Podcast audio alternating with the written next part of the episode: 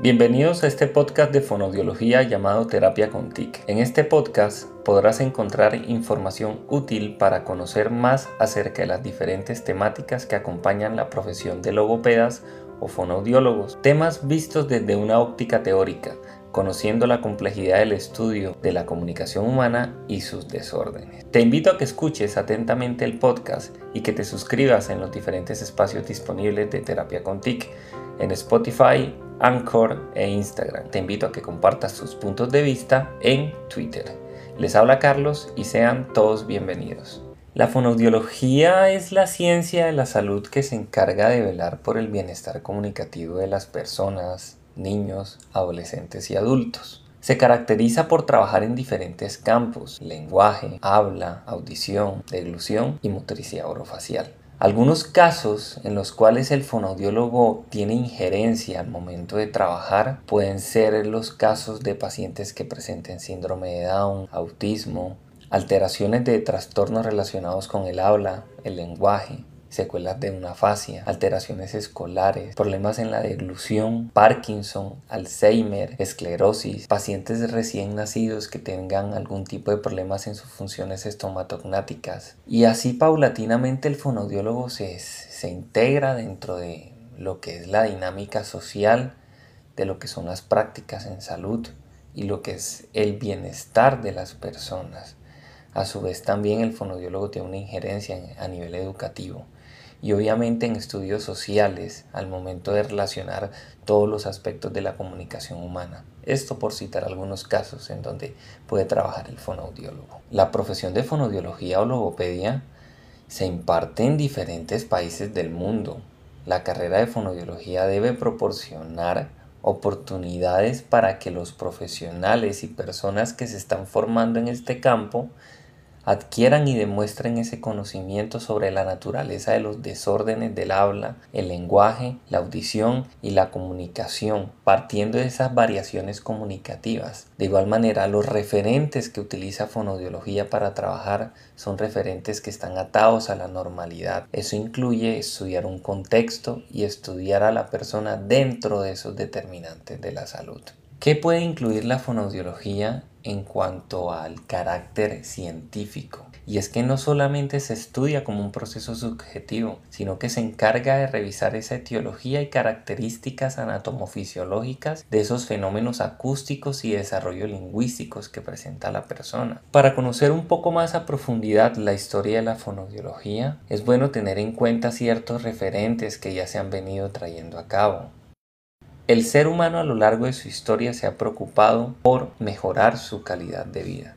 Es en esta ocasión donde se centra la fonodiología. El renacimiento en los siglos XV y XVI fue un periodo de transición entre la Edad Media y los tiempos de la Edad Moderna. Se da el interés y causa el conocimiento acerca de la anatomía y el desarrollo de la ciencia. Ese desarrollo de la ciencia estaba medianamente trabajado desde la medicina y la cirugía. Esos abordajes que se realizaban, se realizaban en pro de la educación, pero realmente la fonoaudiología en ese momento no se había fijado en una intervención como tal. De hecho, se concebía que se tenía que trabajar con las personas que presentaran algún tipo de limitación. Fue el caso de los sordomudos. La fonodiología a mitad del siglo XVI se empezó a concebir como un concepto de educación vinculada para las personas que tuvieran algún tipo de limitación.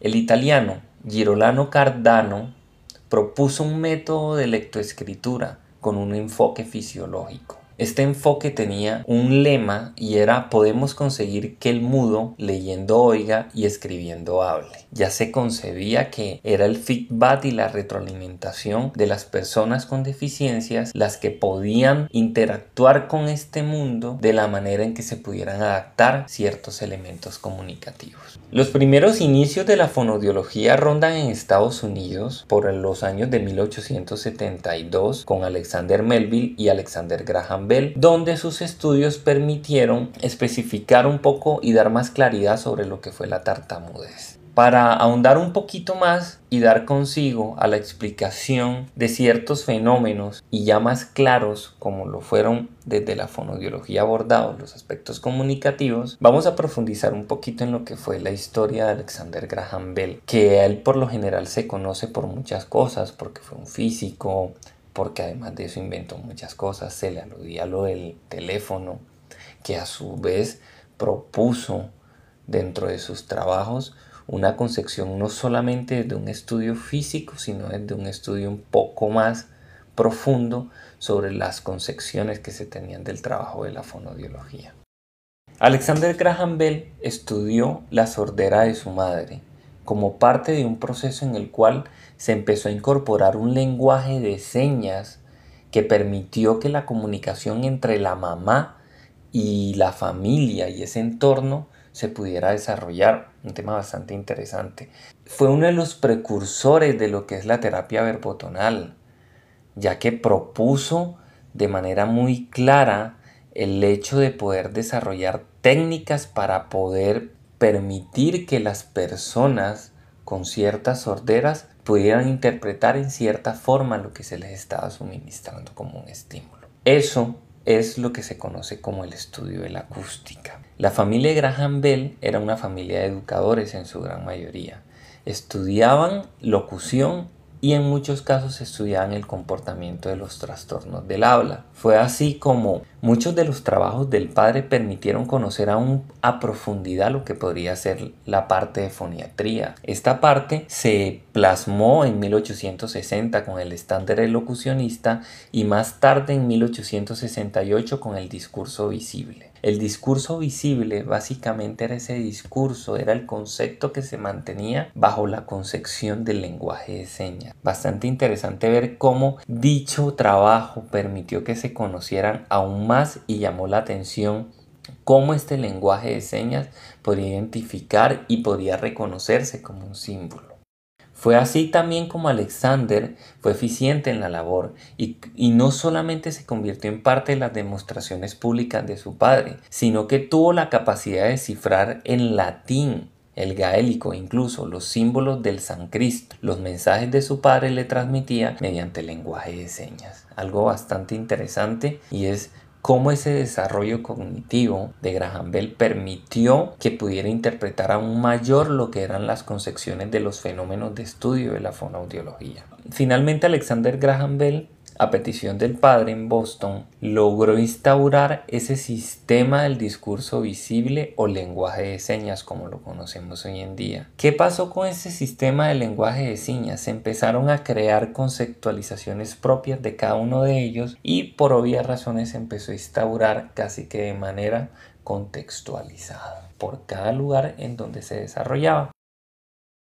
Ahora, un apartado bastante interesante sobre lo que es el etos de la fonodiología lo permite plasmar de manera clara Lisbeth Liliana Doctor Doctor cuando explica que la fonaudiología, la Asociación Americana del Habla y Lenguaje y Audición en 1925 fue fundada esta fundación de la Haya como tal permitió conocer y contextualizar históricamente la disciplina de la fonodiología. Juliette Felson Duchamp determina cuatro momentos trascendentales que permiten entender el desarrollo y la evolución de los patólogos del habla y lenguaje. Se entiende como esa evolución a partir de los años en que se empezó a estudiar formalmente fonodiología y se aproxima que más o menos fue a partir de 1850 debido a que algunos médicos presentaron problemas de tartamudez, algún tipo de trastorno que no se podía asociar directamente a alguna alteración a nivel físico. Estos trastornos o esta influencia para el habla se empezó a prestar atención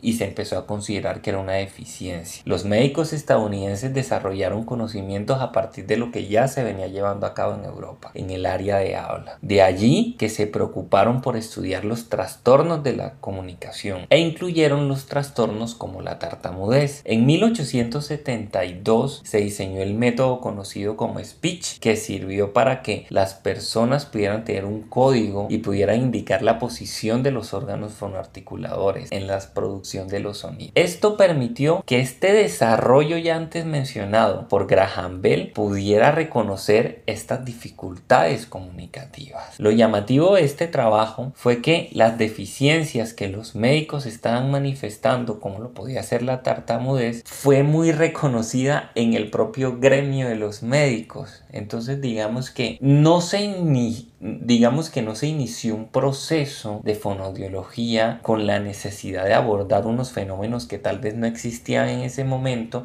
o no se concibían como algún tipo de dificultad, sino que se observó que existía algún tipo de dificultad articulatoria. Dicha alteración fue la que finalmente permitió que se pudiera mirar y se pudiera enfocar alternativas para el trabajo con esos pacientes. Ahora, los momentos que plantea Duchamp en medio de toda esta revolución pertenecen en un estadio inicial que era nuestros años de formación y lo determinaba como nuestros años de formación porque era un enfoque en el que los científicos, académicos y prácticos de la profesión se encargaron de estudiar esos mensajes que se encontraban bajo el amparo de la alteración de los pacientes.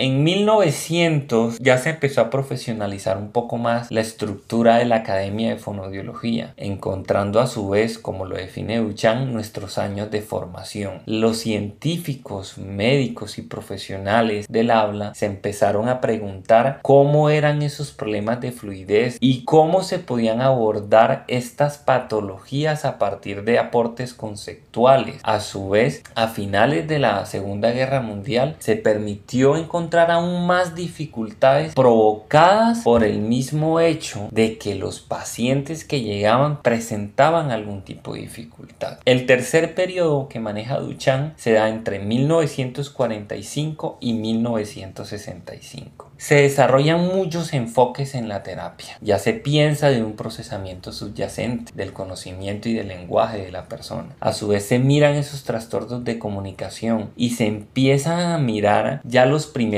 inicios de lo que podría ser la conceptualización, que ya la vamos a ver en este último momento. Este último momento se plantea como la época lingüística este último momento permitió que muchas concepciones de la fonodiología y estos problemas del lenguaje y del habla se pudieran ver como una base lingüística propia de cada lengua. Se interpretó desde el siglo XX y esta revolución lingüística permitió interpretar conceptos desde la revolución pragmática. En 1965 se empezó a mirar que ya la fonodiología tenía una base lingüística y se denominó la época de la lingüística, en donde se establecieron problemas de habla y lenguaje bajo ese carácter, interpretando a su vez como la revolución de la pragmática, que es así va más o menos entre los años 1975 al 2000. Se encuentra que se reformularon muchos conceptos de las prácticas comunicativas y culturales, teniendo en cuenta un contexto en el cual los pacientes se desenvolvieran dentro de esa misma comunicación. A su vez se determinó los desórdenes de la comunicación, es decir, ampliando la intervención más allá de un modelo netamente biológico. En la actualidad la fonodiología en Estados Unidos tiene una amplia gama de campos de acción relacionadas con el lenguaje, habla y audición y voz por parte del objeto de estudio. En países como Gran Bretaña también se conoce la fonodiología como speech therapy y tiene unos inicios más o menos desde los años 70 y se consideraban a los fonoaudiólogos como auxiliares médicos porque buscaban encontrar afinidad no solo con la medicina, sino con la educación. Nuevamente nos volcamos al concepto inicial de fonoaudiología. Se pensó como un proceso en el cual se iba a trabajar con las con los pacientes que tuvieran algún tipo de dificultad para la comunicación. Por eso es que no entendemos cómo la realidad fonoaudiológica en algunos países no se concibe dentro de las escuelas, por ejemplo. Esa es una dinámica que pues más adelante vamos a estudiar en otros podcasts y nos va a permitir ahondar más sobre nuestra profesión. Sin embargo, el escenario más frecuente donde trabajaba el fonoaudiólogo fue en la salud. En el siglo XVIII se convierte la profesión bajo una influencia de filosofía y oratoria, al mismo tiempo que se generan diferentes posturas en relación al manejo con la persona sorda y la tendencia de la oralización, por lo que el habla fue el origen del estudio en Gran Bretaña además del entrenamiento que se tenía que observar bajo el índole de los desórdenes del habla, denominados impedimentos, basados en diferentes teorías de locución. Estas teorías se enmarcaban bajo los principales profesionales y teóricos representativos británicos, De Wall, John Wilde, Henry Baker, quienes aportaron aportes científicos reales al trabajo y al desarrollo del habla, el lenguaje y la audición. En Irlanda, el fonodiólogo es comparable con el terapista del habla y lenguaje en donde el enfoque de trabajo son las dificultades de la comunicación y los escenarios de acción principalmente son lo clínico asistencial. De igual manera el trabajo en educación y necesidades de educación especiales. Aquí ya empezamos a observar que se le da un poco más de profundidad en lo que es el trabajo de la fonodiología. Más adelante vamos a mirar de qué manera se especializa aún más. De igual manera, en Irlanda, el padre Simus O'Flynn fue uno de los pioneros en trabajar en su instituto de actuación los problemas de fluidez y empezó a enseñar y a reeducar de qué forma los pacientes tendrían que articular para que se pudieran desenvolver de una mejor manera en el escenario. En 1950, Christy Brown tendría un especial interés en el tratamiento de los desórdenes de la comunicación, ya centrados en pacientes con parálisis cerebral, convirtiéndose en uno de los primeros profesionales en formar a personas para el trabajo con dichas patologías. Ese mismo año se crea el Colegio de Terapistas del Habla en Irlanda, trabajando como voluntarios en diferentes instituciones de Dublín. De igual manera, para 1960, se encontró la necesidad de formar similarmente a muchas personas en Europa en el campo de la terapia del habla. Eso permitió que muchas alteraciones se fueran evitando y se fueran previniendo principalmente. Se abarcó también el ciclo vital de las personas desde los trastornos de la comunicación. En España la fonodiología se conoce con el término de logopedia, la cual proviene de la educación especial desde el punto de vista del abordaje de las alteraciones lingüísticas y el tratamiento pedagógico de problemas del lenguaje.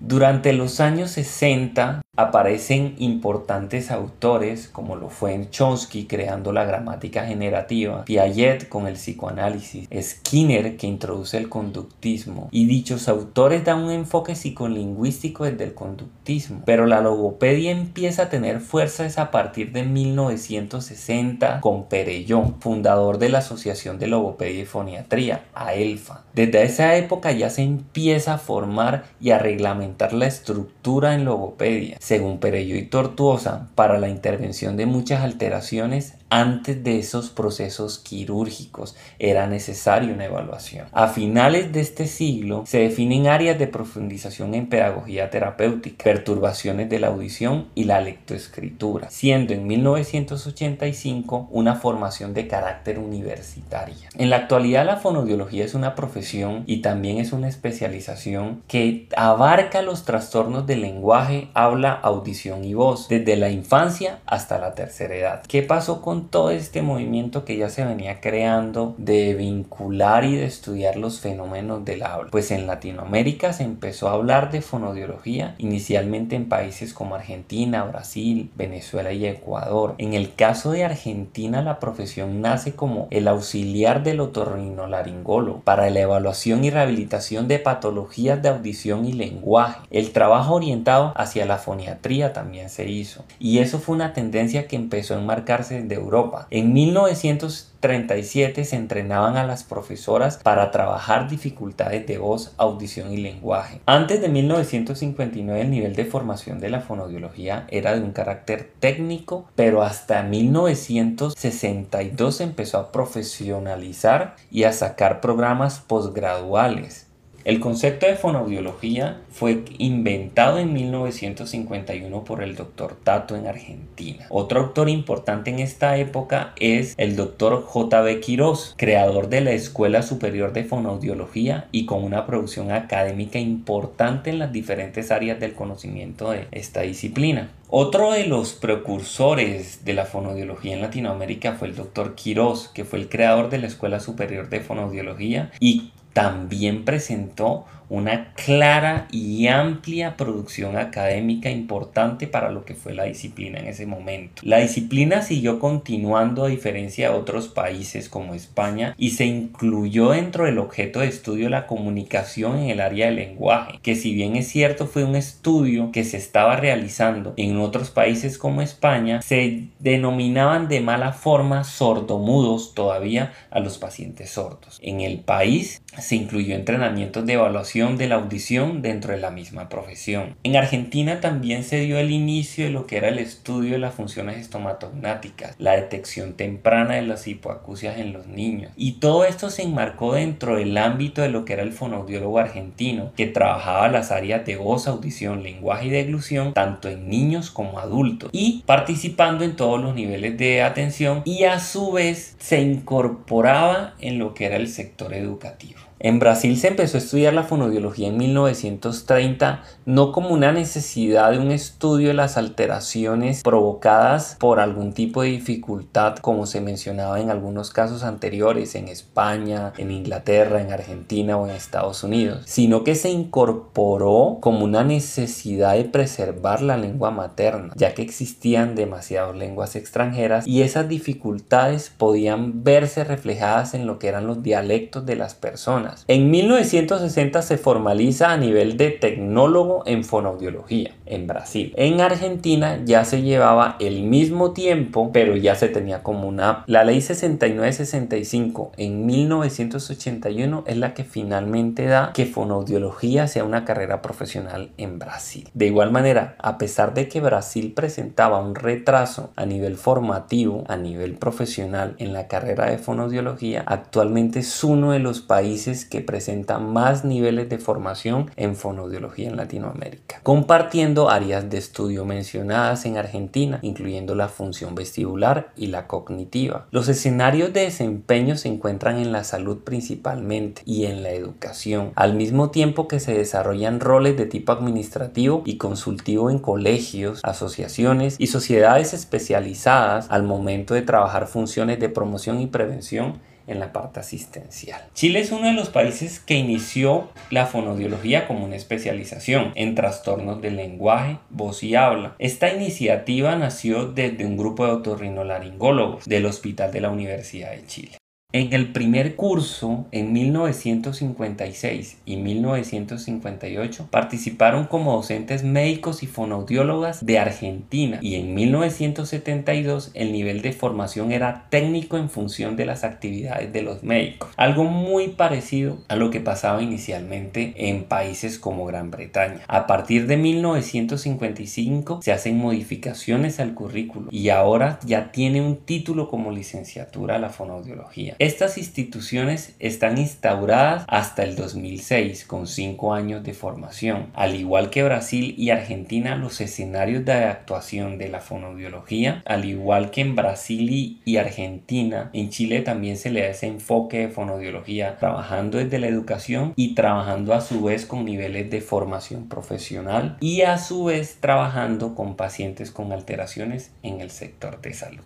En el caso de Venezuela, la fonoaudiología empezó a conocerse desde 1956 con la apertura de un centro diagnóstico de trastornos de la comunicación. Y a partir de 1968 y 1970 ya se certificaban profesionalmente como maestros de niños sordos y terapistas del lenguaje. Ya el gobierno de Venezuela insistía en que se creara un instituto venezolano para la audición y del lenguaje a diferencia de Argentina, de Chile y de Brasil, en Venezuela el surgimiento de la fonoaudiología no ha tenido grandes avances, la investigación en esta disciplina es casi inexistente y lamentablemente tienen baja producción científica. Incluyendo a estos países se tiene que mencionar a Ecuador y Bolivia. Los avances en la profesión siguen siendo de nivel técnico y existe una baja regulación por parte del ejercicio de la profesión. Lamentablemente en muchos países no se fijan mucho en la fonoaudiología y es un tema que se debe discutir un poco más a profundidad porque se encuentra que no existe la necesidad, sería el término más adecuado, ya que la fonoaudiología en un estadio inicial se reconoce como la necesidad del ejercicio, la necesidad de que el niño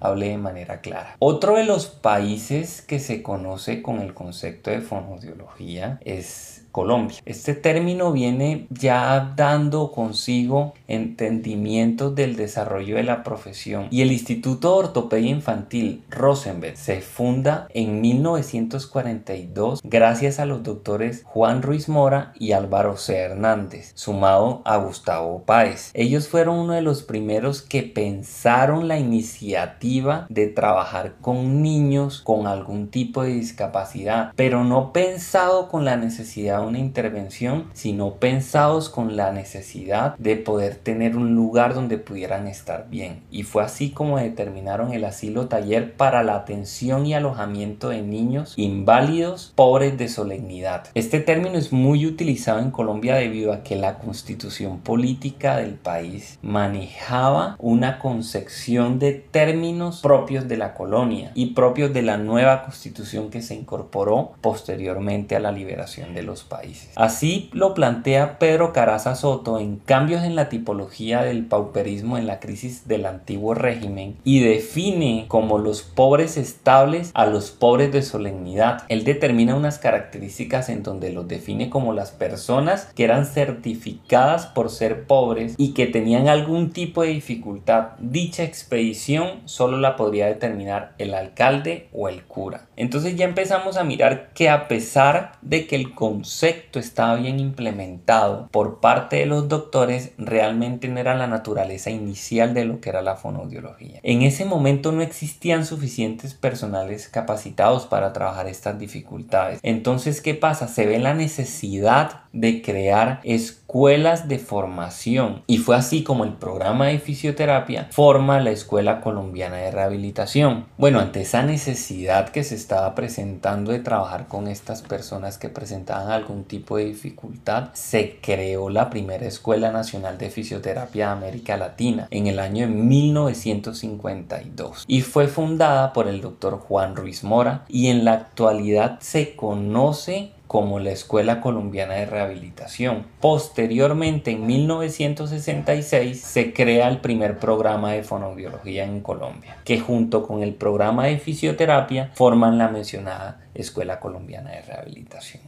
Estos modelos fueron adaptados de México y Argentina y provienen de instituciones reconocidas. Los modelos en los que se fundamenta la fonoaudiología en Colombia fueron principalmente dos modelos adaptados de Argentina y de México. El de México suministrado por el Instituto Mexicano de la Audición y el Lenguaje, IMAL, y el argentino bajo la escuela oral. En el mismo año, 1966, también se abre el programa en la Universidad Nacional de Colombia, ligada a la Facultad de Medicina y con vínculos eh, con el Hospital de la Misericordia. Esta tendencia de formación tiene orígenes mexicanos por el IMAL y americanos centrados en educación de niños sordos. La formación en ambas instituciones fue de nivel técnico y estuvo bajo la subordinación del médico y de acuerdo al diagnóstico que establecía el tratamiento del mismo. Entonces digamos que la fonoaudiología en cierta forma en Colombia nació como en casi todos los países y fue de origen técnico para poder trabajar con las alteraciones que quedaban como secuelas en algunos casos de las intervenciones quirúrgicas que se realizaban con los pacientes. No fue sino hasta el año de 1968 que la escuela colombiana tuvo un convenio con la Universidad del Rosario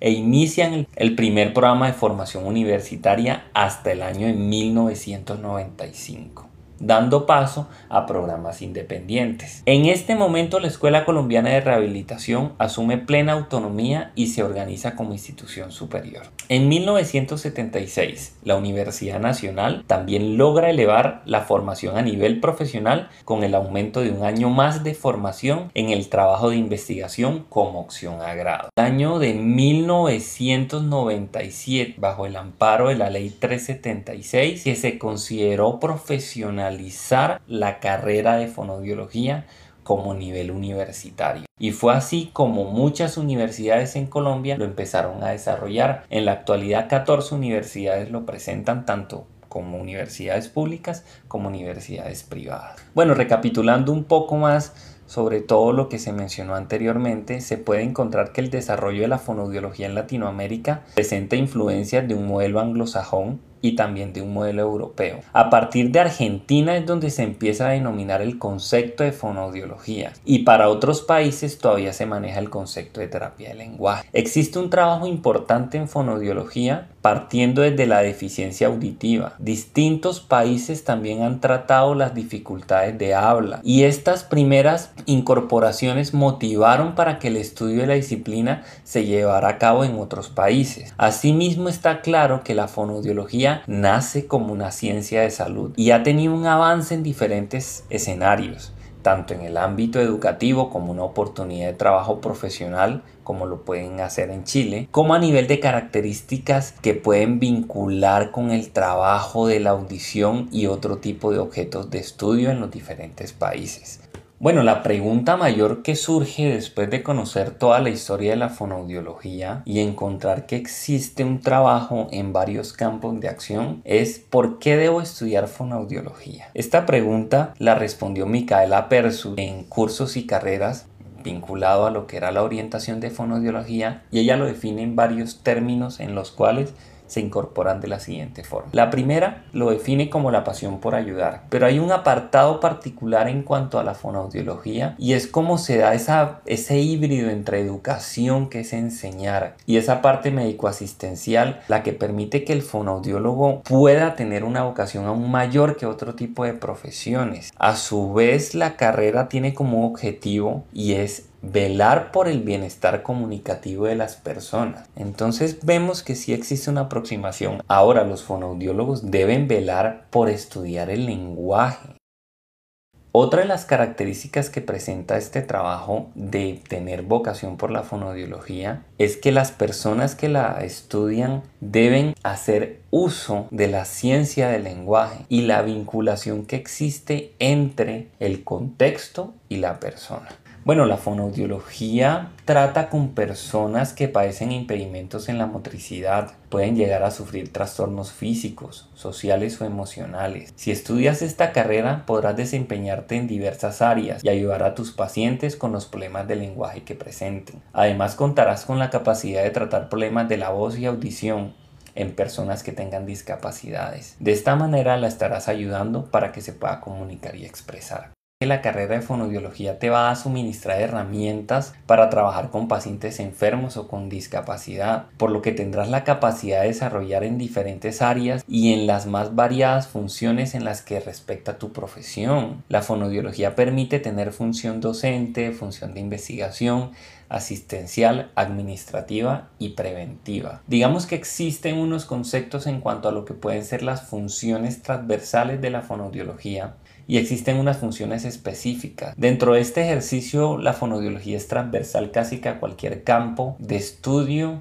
del hombre, ya que se encarga de velar por el bienestar comunicativo desde el desarrollo de la lengua materna. Entonces, para poder conocer ciertas dificultades y conocer características del lenguaje a nivel social, se deben abordar desde la fonodiología que obviamente se apoya en la lingüística, como lo mencionamos anteriormente. En el área de la salud es donde más se ve la injerencia por parte del trabajo del fonoaudiólogo, ya que se trabajan ejercicios y se desarrollan programas de promoción y prevención, a su vez la evaluación y rehabilitación de problemas de la voz. También se pueden formar equipos profesionales a nivel interdisciplinar que ahonden casos y que estructuren proyectos de salud para velar por el bienestar de las personas. En el área educacional, la fonoaudiología tiene diversos roles. Inicialmente el fonoaudiólogo puede intervenir en escuelas comunes, especiales o en centros diagnósticos. Y por otro lado, la especialista en fonoaudiología o el especialista en fonoaudiología también puede desarrollar labor académica en las instituciones educativas. Bueno, como conclusión se puede encontrar que el fonoaudiólogo Trabaja en centros de salud, hospitales, clínicas, consultorios, establecimientos educativos, pueden ser escuelas comunes, especiales, instituciones de formación o universidades, en centros de asistencia y rehabilitación, organizaciones de radio y televisión, instituciones de canto, de teatro y locución y por último pues los consultorios privados.